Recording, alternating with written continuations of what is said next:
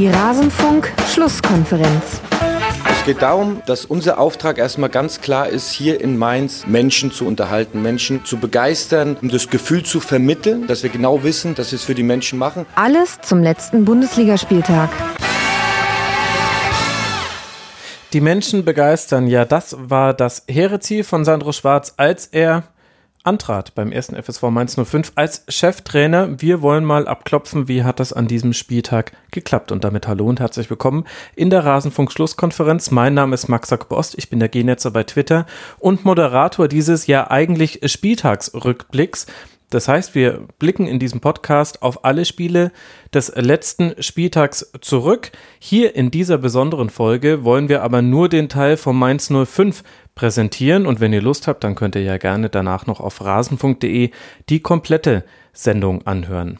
Das soll aber genug der Vorrede sein. Jetzt hören wir mal rein, was hatten wir zum Spiel von Mainz 05 zu sagen und bitte. Jetzt würde ich aber sagen, genug der Vorrede, wollen wir mal in den 32. Spieltag reinschauen und der begann am Freitagabend mit einem spektakulären Auftakt. Die Chancen auf die Meisterschaft, sie sind verspielt. Da ist die Enttäuschung natürlich groß bei Rasenballsport Leipzig, auch wenn das Ziel ein fernes war.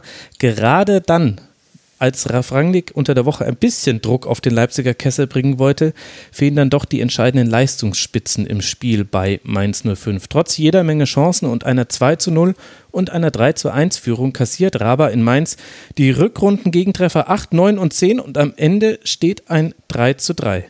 Martin, was hat denn dabei Leipzig gefehlt? Die, ähm, die, die letzte Konsequenz, diese letzten beiden Tore zu verhindern. Mhm. Also das, ähm, das 2-3, das war, glaube ich, ein Eckball, äh, für, äh, wo ja. es in der Fußballsprache den Ausdruck gibt, äh, der fällt halt runter. Also kommt halt auf den Boden und äh, dann trifft er halt. Und beim, äh, beim, beim 3-3 vom, von Mainz, das ist halt eine, auf der einen Seite ist es ein super Tor von, äh, mit der Vorlage von, von Boetius und dem, dem Abschluss von Mateta, der ihn halt wirklich auch genau dahin schiebt, wo, Gulaschi dann nicht hinkommt. Mhm. Aber ich glaube, wenn es in diesem Spiel, auch wenn Rangnick den Druck hochhält, äh, noch um was gegangen wäre, dann hätten sie den, das dritte Tor schon noch verteidigt gekriegt. Also dann, dann sieht das Leipziger System eigentlich vor, dass dieser Pass von Boetius nicht gespielt werden kann. Also ein Eckball in der Variante Isaac Newton, der fällt irgendwann runter und äh, so kann man dann den Anschlusstreffer erzielen. Kevin, wir haben ja mit Leipzig eine der besten Rückrundenmannschaften in dieser Saison gesehen. Würdest du denn da mitgehen bei der Einschätzung von Martin, dass man da auch so ein bisschen den Spannungsabfall sehen konnte bei diesem Resultat? Ja, in der Tat. Also ich, ich glaube schon, dass da jede Menge in den letzten Wochen, beziehungsweise seitdem klar ist, dass sie Champions League spielen werden, runtergegangen ist und auch mit Hinblick auf das DFB-Pokalfinale, was sie ja noch spielen müssen und mhm. wollen und auch gewinnen wollen, ähm, werden sie da, glaube ich, auch so ein bisschen vielleicht die Kräfte schonen. Ähm, und viel haben wir auch darüber gesprochen im, im Bully-Special bei uns, äh, dass wenn die Saison vielleicht noch vier, fünf Spieltage länger dauern würde, dass äh, diese Stabilität der Leipziger, die sie vorher hatten, äh, sie vielleicht noch ja, ein Stück höher bringen könnte. Aber ich glaube, dass es schon auch, ja, ich will nicht sagen bewusst ist, dass sie jetzt ein bisschen die Kräfte schonen, weil äh, das wichtigste Spiel für die jetzt ist eine Woche nach Bundesliga-Finale. Hm. Wobei das natürlich wahrscheinlich genau das ist, was Ralf Rangnick vermeiden wollte mit seinen Aussagen unter der Woche, weil man es ja schon häufig genug erlebt hat, wenn einmal die Spannung runtergefahren wurde in einem Wettbewerb, ist es schwierig, sie für den anderen Wettbewerb wieder unbedingt hochzuziehen. Da ist ja unter anderem der FC Bayern ein gutes Beispiel gewesen in den letzten Jahren. Ja, ist richtig. Äh, es ist äh, eine große Gefahr, aber ich glaube, dass die Leipziger Spieler so erwachsen sind und Ralf Rangnick als Trainer so gut ist, dass das äh, trotzdem funktionieren kann in dem Fall. Also ich bin, ähm, was Leipzig angeht, guter Dinge, dass sie im Pokalfinale den Bayern auf jeden Fall mehr als Paroli bieten können. Mhm. Was ich interessant fand, Martin, war in der Partie wieder diese brutale, kaltblütige Effizienz von Leipzig. Also Mainz 05 hatte mehrheitlich den Ball. Das mag ja auch Leipzig ganz gerne, dass der Gegner den Ball hat. Aber die Ballverluste, die Mainz dann eingestreut hat, gerade vor dem 0 zu 1, der Ballverlust von Hack, in der Rückschau sagen wir natürlich alle, ja, da darf er nicht so ins Dribbling gehen, aber im Grunde war das ja gar nicht der gefährlichste aller Ballverluste. Das war tief in der gegnerischen Hälfte, aber dann ist Leipzig im Umschalten einfach so gut organisiert, hat so klasse Laufwege, in dem Fall vor allem von Klostermann, dass die einfach aus so einem kleinen Fehler des Gegners direkt den Gegentreffer kreieren können. Ja, ich wollte gerade sagen, ähm, das sind ja zwei, also die ersten beiden Tore, das sind ja äh, äh, Tore aus dem äh, aus dem Leipzig, Leipziger Schulbuch. Bestimmt hat Ralf Rangnick irgendwo Skizzen bei sich im, im, im Keller äh, äh, hängen, wo genau diese Situationen halt aufgemalt sind. Äh, Ballverlust zentral, dann ist es auch nicht so entscheidend, ob der jetzt halt tief in der gegnerischen Hälfte ist oder an der Mittellinie. Ähm, wenn du den Ball halt zu Forsberg bringst und der halt dann so einen Pass spielt, ähm, dann ist er halt drin. Und das zweite ist dann halt, ähm, ich glaube, da gab es sogar noch Debatten drüber, ob es ein Foul war von Orban. Ähm, aber das mhm. ist halt, das ist, mein, wem erzähle ich das? Das ist halt das Leipziger Spiel. Ball gewinnt, zwei Pässe und der Abschluss stimmt dann halt. Weil ich sogar glaube, dass, äh, dass Orban den Spielzug auch noch angezeigt hat. Ich habe gesehen, dass er, äh, dass er nach dem Ballgewinn, als er gesehen hat, dass nicht gepfiffen wird, dass er den, kann, kann man sich mal angucken in der, in der Zusammenfassung, dass er den Arm so nach vorne zeigt. Ja. Und das ist dann so ein, so ein Signal für diese, für diese Leipziger Spielzüge, die immer so aus einem oder maximal zwei Kontakten bestehen.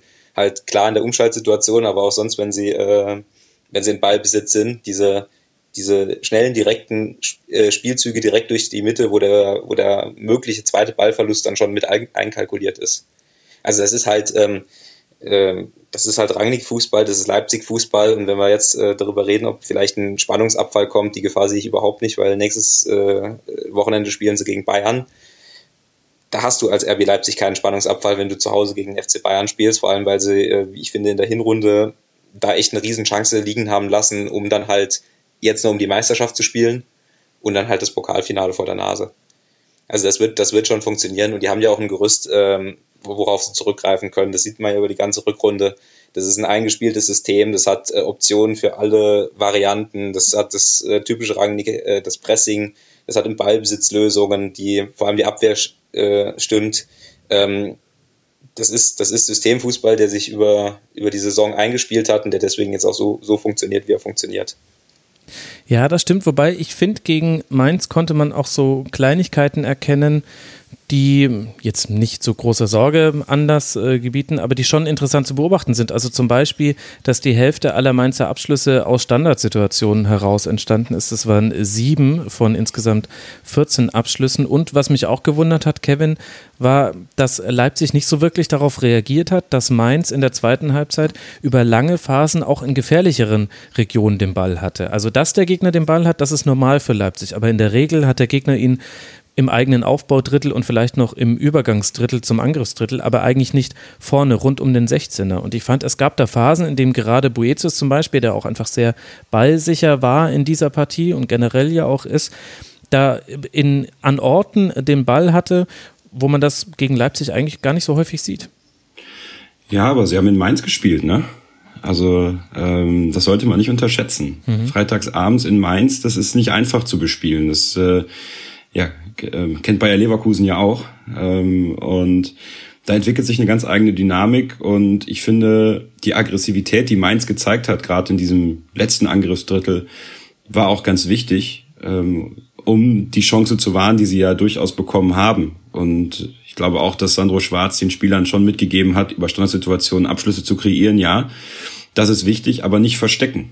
Denn, denn allzu oft hat man, glaube ich, auch gegen Leipzig das Phänomen, dass sich Mannschaften dann zu sehr verstecken. Hm. Und ähm, das macht Mainz einfach nicht. Und das fand ich auch so toll zu sehen, äh, dass Mainz das eben nicht tut und dass sie Leipzig auch vor Probleme gestellt haben. Und ja, also ich, ich glaube, das ist äh, schon eine sehr, sehr reife, vernünftige Mainzer Leistung gewesen. Und äh, Leipzig kann nicht Woche für Woche gleich performen, wenn man so will. Und äh, wie gesagt, die Komponente in Mainz zu spielen bei einem Flutlichtspiel, die, die ist da nicht zu unterschätzen. Also ich, ich bin oft und gerne dann da im Stadion und, und gerade wenn es Flutlicht an ist, dann ist das irgendwie, irgendwie anders, als wenn du samstags nachmittags da spielst. Ich weiß nicht, woran das liegt. Vielleicht an der Luft.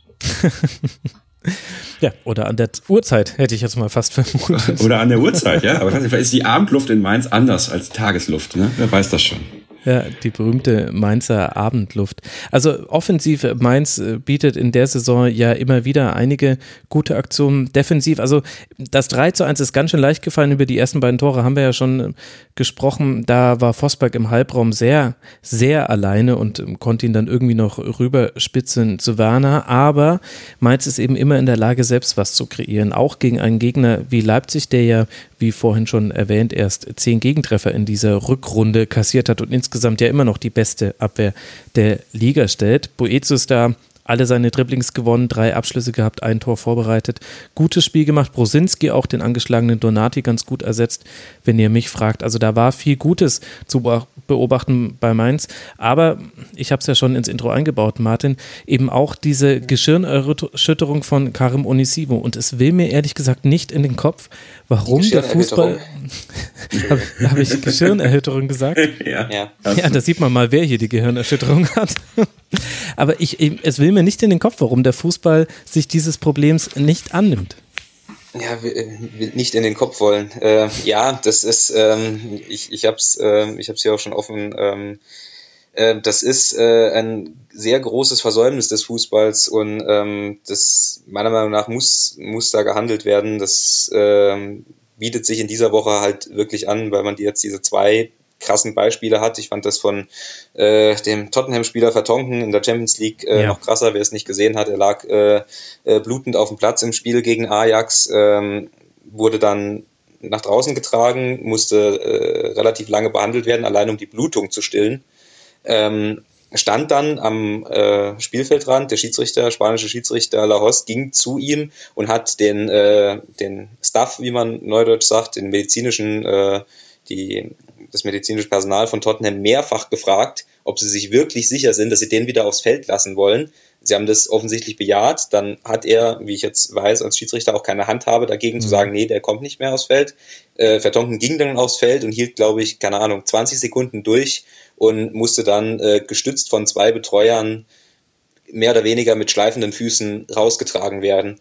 Und ich fand es äh, sehr schön, das ist jetzt sarkastisch, aber ich, nee, nicht sarkastisch, sondern das hört sich jetzt äh, hart an, aber ich fand es äh, gut, dass man mal diese krassen Bilder hatte, mhm. weil dann sieht man, dass da halt Handlungsbedarf ist, dass es halt nicht sein kann, dass ein Spieler selbst oder eben, wie man jetzt im Beispiel Tottenham sieht, auch der medizinische Betreuerstab halt entscheiden kann, der darf nochmal aufs Feld. Sondern da bräuchte so eigentlich wie beim American Football in der NFL wenigstens einen neutralen Arzt, der halt mhm. sagt, es ist jetzt in meiner Verantwortung, äh, dass dieser Spieler da nicht aufs Feld äh, zurück darf. Und das hört sich jetzt drastisch an, aber wenn man eine Gehirnerschütterung hat, dann ist das ein drastischer Vorfall. Und wenn dann eben nochmal ein Schlag kommt, dann ist es nicht weniger als lebensgefährlich oder dass man halt bleibende Schäden davon trägt. Und auf diese, diese wirklich sehr, sehr krasse Gefahr, das ist was anderes, als wenn, wenn man Kreuz, selbst wenn man einen Kreuzbandriss hat, die gängige krasse Verletzung, Mhm. Auf diese Gefahr oder auf dieses Problem hatte Fußball keine Antwort und er sollte darauf eine Antwort haben. Es wäre kein Problem, das zu installieren. Es ist absolut richtig. Ja, es also ist komisch.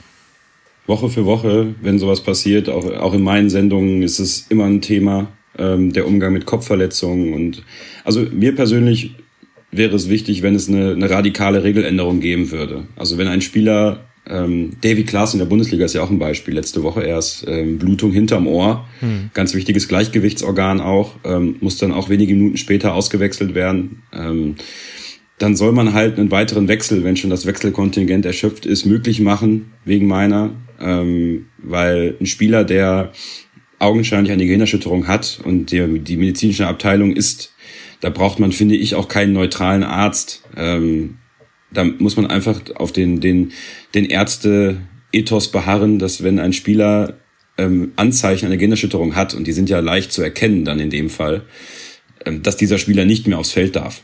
So, da muss, das, da muss man klare Regeln finden, weil die Langzeitschäden, die dadurch entstehen können, ähm, die sind für den Fußball jetzt noch nicht abzusehen. Und der Fußball hat sich da lang genug, finde ich, von frei gemacht. Mhm ich weiß gar nicht warum, ehrlich gesagt, weil ähm, der Head Impact, wenn man so will, ist eigentlich relativ groß. Also man kennt es vielleicht vom eigenen Fußballspiel beim Unisport bei mir. Ich habe einmal eine Flanke abbekommen, ähm, die sehr scharf reingeschlagen war. Und die ist eigentlich nur gegen meinen Kopf geknallt, zwar ins Tor, was schön war. Aber auch ich habe danach gedacht so, oh, äh, und die kam mit moderater Geschwindigkeit. Ne? Ja. Ähm, so. Und das, das darf man auf keinen Fall unterschätzen. Und da muss es klarere Regeln und klarere Maßgaben auch geben, weil sonst ähm, haben wir vielleicht in, sagen wir mal, 10, 20, 30 Jahren, wenn so ein Spieler dann mal seine Karriere beendet hat und sehr viele Generschütterungen hatte, dann vielleicht auch mal so ein äh, CTI-Fall im Fußball und dann ist es aber zu spät. Und mhm. noch haben wir die Möglichkeiten, da was zu tun. Ich glaube, CTI musst du erklären, oder?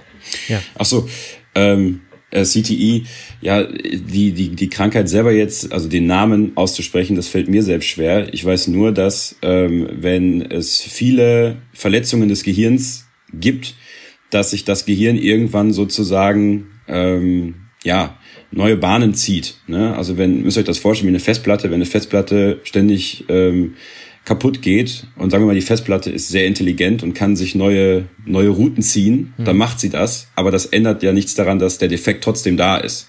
So, der Defekt kommt dann aber irgendwann raus. Das kann halt Alzheimer bedeuten, das kann ähm, verschiedene Krankheiten bedeuten, kann aber auch zu ähm, schwerwiegenden ähm, Verhalten führen, sagen wir mal. Ne? Also es gab auch schon ähm, Fälle von Gewalt und ähm, ja, ich glaube, es kann man auch offen sagen, Mord der passiert sein soll, eben aufgrund von CTI, weil sich dann äh, die Gehirnwindungen so ändern und das, das Gehirnalter so arg zunimmt, dass es halt nicht mehr zurechnungsfähig ist. Hm. Und ähm, das ist eine große Gefahr. Das ist auch eine große Gefahr im Fußball, in jedem Sport, wo es halt auch ähm, ja, Head Impact, ich sage das jetzt wieder auf Englisch, was gerade so gut passt, gibt. Ähm, ich weiß auch nicht, ob es im Fußball diesen, diesen Impact-Test gibt. Den gibt es ja auch im, im Football. Ähm, nee. Dann, nee, gibt's nicht. Den gibt es nicht, ja, aber damit könnte man ja schon mal anfangen. Ne? Also, also die, ich, ich traue mich jetzt mal an die Aussprache der, okay. der Vollkrankheit Chronic Traumatic Encephalopathy. Naja, fast. Also äh, chronische traumatische Enzephalopathie und ähm, das eben beschreibt aber ist einfach nur der Ausdruck dessen, was du beschrieben hast. Ist natürlich im Football nochmal in einer anderen Art Klar. und Weise virulent, weil da der, der Kontakt am Kopf äh, zur Regel gehört und nicht zur Ausnahme. Aber dennoch ist es kaum verständlich, dass vor allem auch die Spielervereinigungen zum Beispiel in dem Bereich nicht aktiver werden. Und ich habe erst vor wenigen Wochen mit einem Berater von mehreren Bundesligaspielern gesprochen und der hatte da auch eine sehr klare Meinung zu, wo ich dann auch nur gesagt habe, ja, ehrlich gesagt, einfach mal öffentlich äußern, dass es wundert mich, dass es da so still ist in diesem Bereich.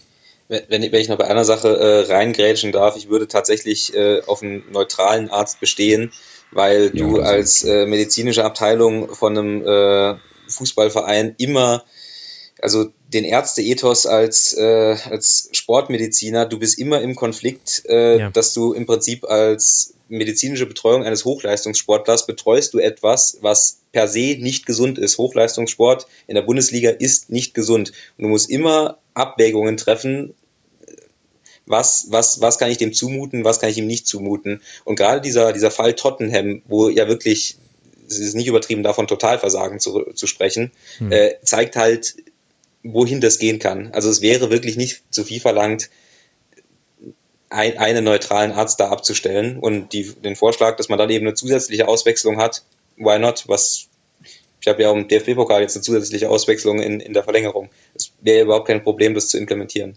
Ja, absolut. Gut, äh, drei Stühle, eine Meinung, dann können wir das Thema an der Stelle dicht machen und hoffen einfach mal, dass sich da im Fußball was tut. Ich wollte es einfach nicht unerwähnt lassen, weil es gehört äh, zu dieser Bundesliga-Saison dazu, wie das Handspiel, über das wir auch noch sprechen werden müssen in dieser Folge. Für Mainz geht es jetzt weiter bei Eintracht Frankfurt und dann zu Hause gegen die TSG aus Hoffenheim. Rasenballsport Leipzig empfängt jetzt zu Hause den FC Bayern, bevor man nach Bremen reist und dann erneut im DFB-Pokalfinale gegen den FC Bayern spielen wird. Und Bremen ist auch das richtige Stichwort. Da können wir doch dann eigentlich mal, wenn wir jetzt über den Tabellendritten dieser Liga gesprochen haben, auch über den Tabellenzweiten dieser Liga sprechen. Der musste nämlich genau in Bremen antreten, der BVB. Und was soll man sagen? Dortmund schenkt mal wieder ein Spiel her. Man führt mit 2 zu 0, verpasst es dann, den Sack zuzumachen. Und Werder kann sich unter anderem bei Gigi Pavlenka bedanken, noch im Spiel gewesen zu sein, als Birki bei einem Möwert-Schuss patzt und Akanji sich von Augustins und so abkochen lässt, dass Pizarro dann den Ausgleich machen kann. Mehr ist dann für beide nicht drin. Das Spiel endet 2 zu 2. Dortmund kommt zu keinen großen Chancen mehr. Ein kleiner Cut und so endet sie unsere Besprechung des Mainz 05 Spiels vom vergangenen Spieltag. Ihr findet die komplette Spieltagsrückschau auf rasen.de. Ihr findet dort auch viele andere Folgen zu zeitlosen Themen wie Doping im Fußball, aber auch den Blick auf internationale Top-Ligen. Ich bin der Genetzer bei Twitter. Freue mich wieder von euch zu hören. Hört mal beim Rasenfunk rein und ansonsten hören wir uns hier wieder nach dem nächsten Spieltag und dem nächsten Spiel der 05er. Bis dahin macht's gut. Ciao.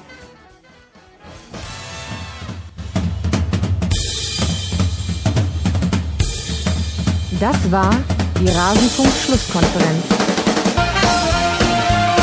Wir gehen nun zurück in die angeschlossenen Funkhäuser.